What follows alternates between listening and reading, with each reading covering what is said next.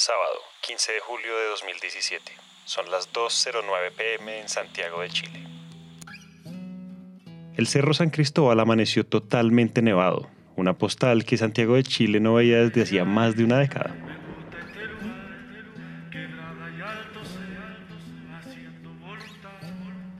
Para quienes vivimos en países sin estaciones, una nevada es algo así como un paisaje que invita al juego, Soñamos con experimentar la nieve entre las manos y bueno, en Chile, el país que se extiende por toda la orilla occidental de América del Sur, la nieve no es rara dependiendo de la zona.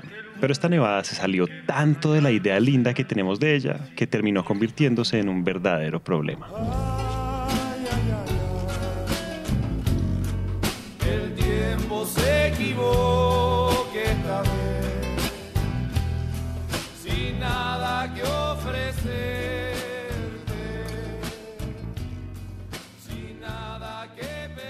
La Intendencia Metropolitana informa que hay 334.000 hogares con el suministro eléctrico cortado.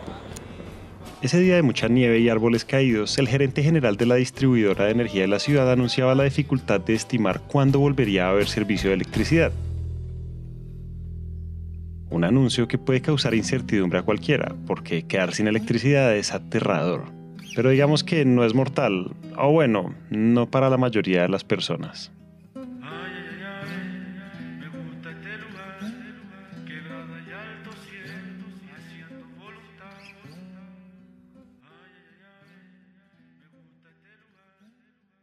El tema es que nos dimos cuenta ahí de que hay un segmento de usuarios, de, usuarios del servicio eléctrico que se llaman los electrodependientes. Los electrodependientes son personas que están postradas en sus camas o están reciben atención médica eh, en su domicilio y están conectados a una serie de computadores y artefactos electrónicos. Esto, cuando se corta la luz, estas personas entran en riesgo vital. Bienvenidos a un nuevo episodio de What What.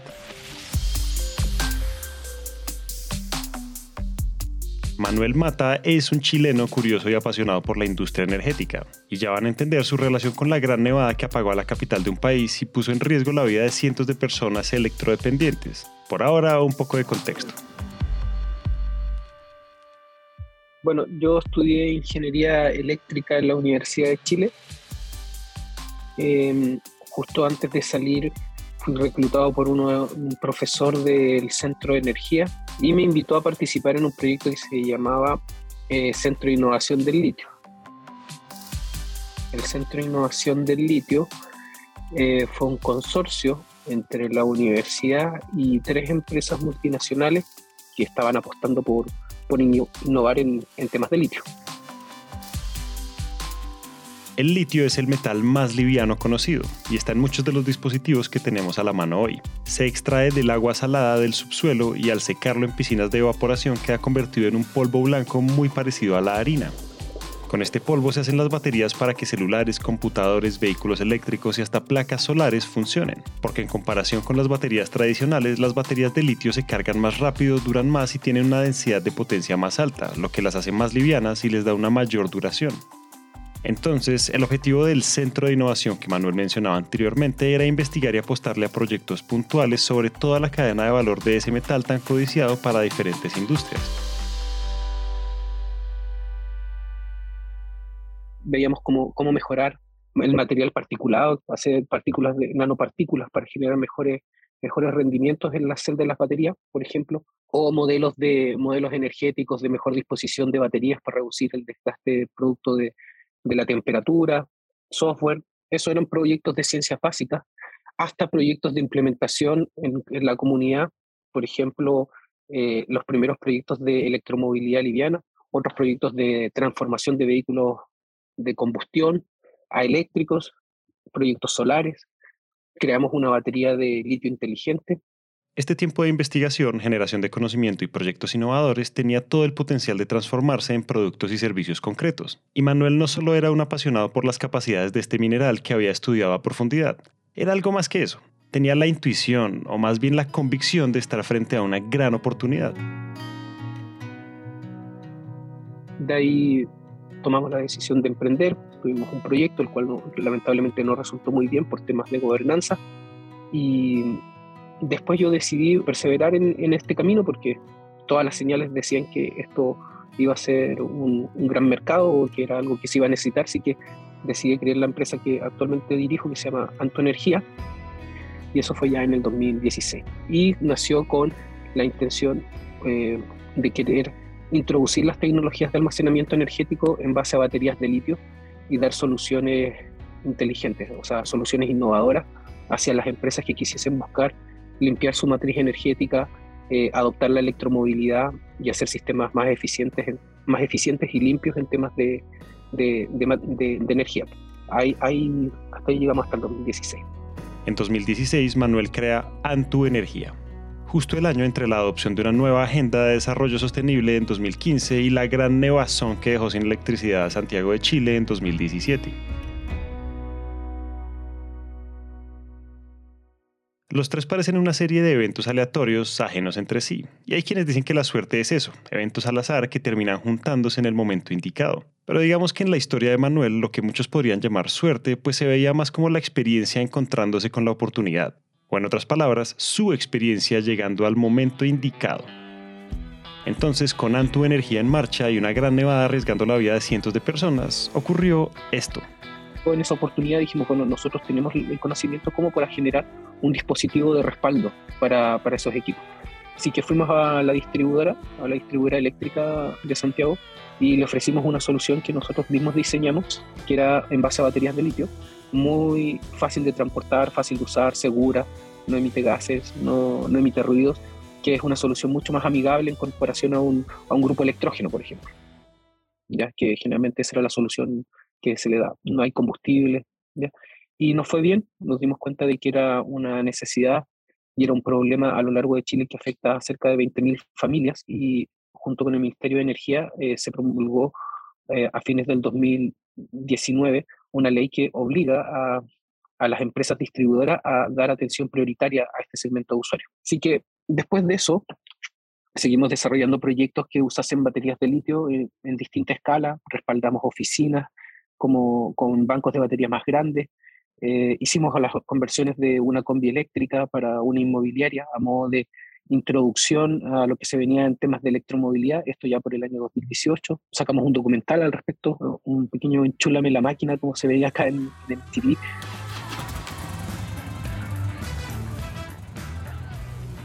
O en estos programas que mostramos cómo era tomar un vehículo muy antiguo, muy viejo, acá nosotros decimos medio destartalado, y lo reconvertimos, o sea, le cambiamos la tapicería, le sacamos todo lo que son los temas de combustión y pusimos un motor eléctrico y un banco de baterías que nosotros mismos diseñamos.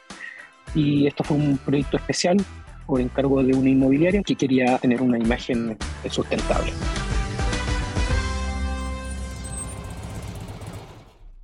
Así como lo escucharon, el clásico de MTV Enchúlame la máquina sirvió de inspiración para un documental de electromovilidad, porque lo que hicieron desde Antu fue coger un vehículo destartalado, es decir, en pésimas condiciones, y lo dejaron como nuevo, haciendo transformaciones en el proceso de combustión, montándole un motor eléctrico y hasta un banco de baterías que ellos mismos diseñaron.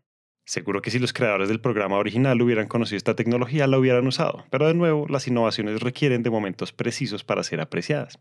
Y si a todo lo que ya había pasado le sumamos que el año del documental 2019 se declaró en Chile el año de la electromovilidad, pues el resultado fue nada más y nada menos que Antu Energía empezara a llamar la atención de grandes empresas que buscaban cambiar su matriz de energía a través de la compra de vehículos eléctricos, para alinearse con los objetivos de sostenibilidad.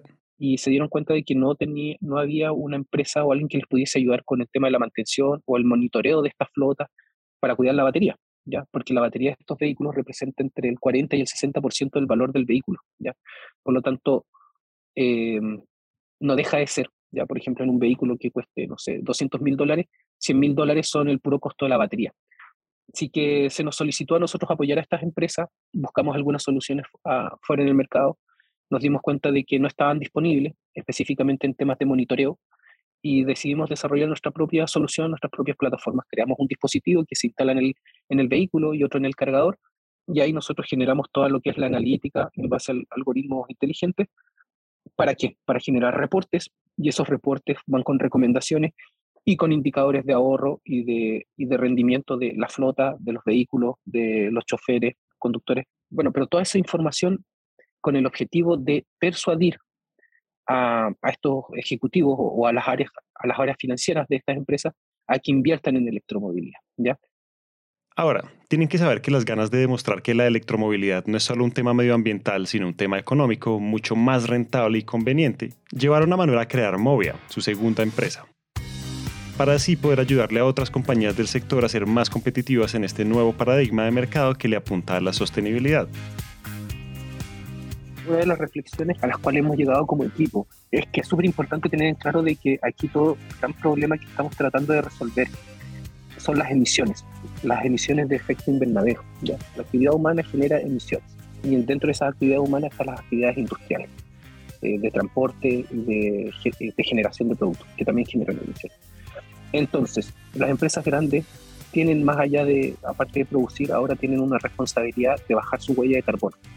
Si se dan cuenta, lo que ha pasado hasta el momento es que unos eventos distantes, sin conexión aparente, terminan encajando en ese gran engranaje que al final es el mundo.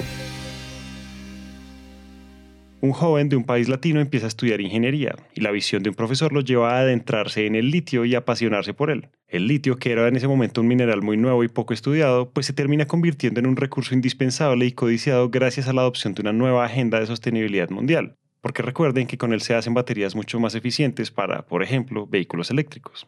Y entonces resulta que para ese momento de cambio de paradigma, aquel joven Manuel ya sabía mucho más de litio que otras personas en el país ya había creado dos empresas, Antu con la que enfrentó el desafío de la Gran Nevada de Santiago y la posicionó como referente en la transformación del sector energético, y Movia para guiar a empresas que quisieran transformar su matriz energética de combustibles fósiles a energías limpias. Ahora, ¿cómo convergieron un ingeniero, el litio, una nevada en Chile, la electromovilidad y la transición energética en esta historia? Bueno, Manuel ya nos dio una posible respuesta. Se trata de las oportunidades, y el litio, por supuesto, juega un papel fundamental.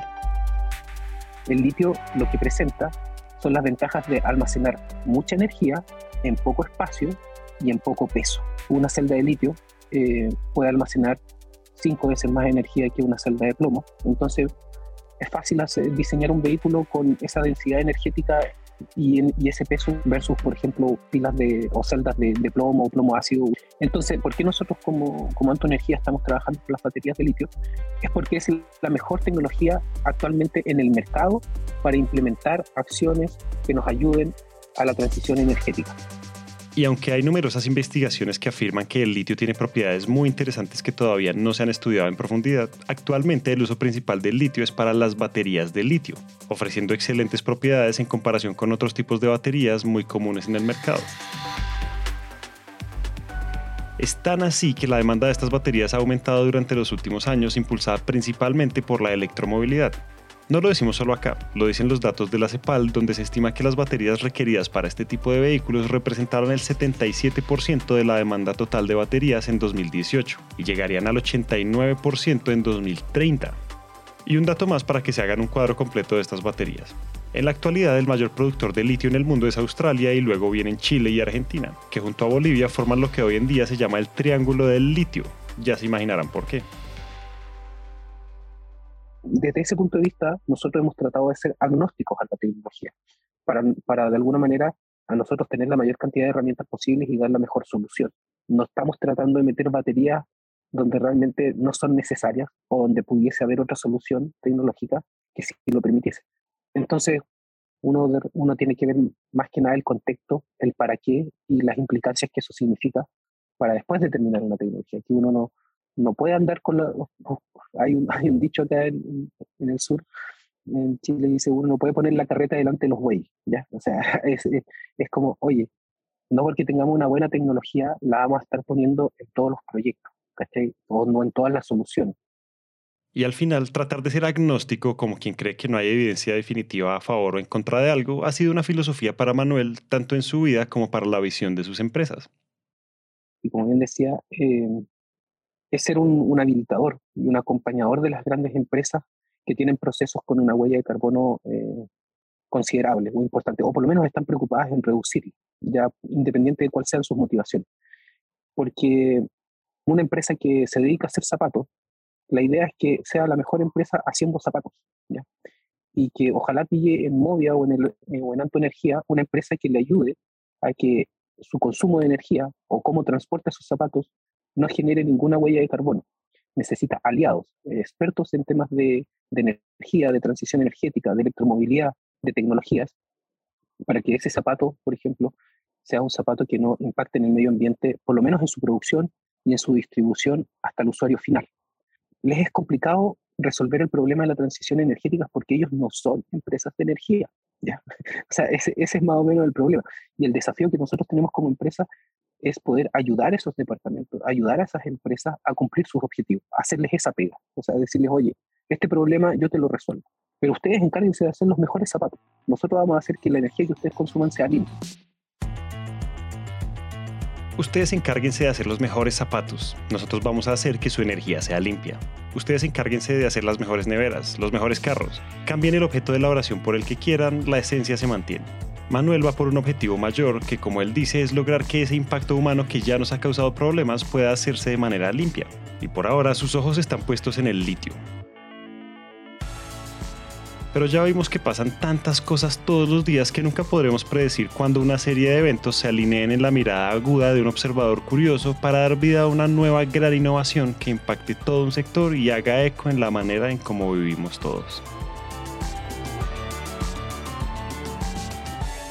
Hasta acá llegamos hoy.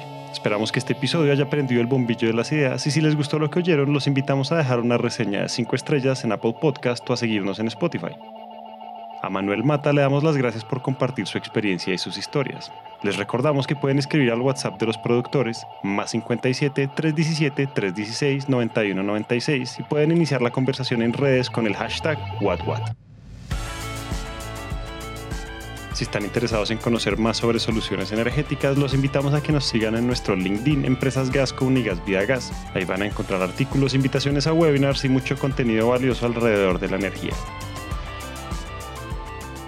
Este episodio de What What fue dirigido y producido por Natalia Hidarraga y Ana María Ochoa, editado por Carlos Bernal, musicalizado por Santiago Bernal. El trabajo gráfico es realizado por Luisa Ríos y todos los episodios son alojados en Spreaker.com. Esta es una coproducción de Empresas Gasco y Naranja Media. Yo soy Julián, muchas gracias por escuchar y nos vemos en el próximo episodio.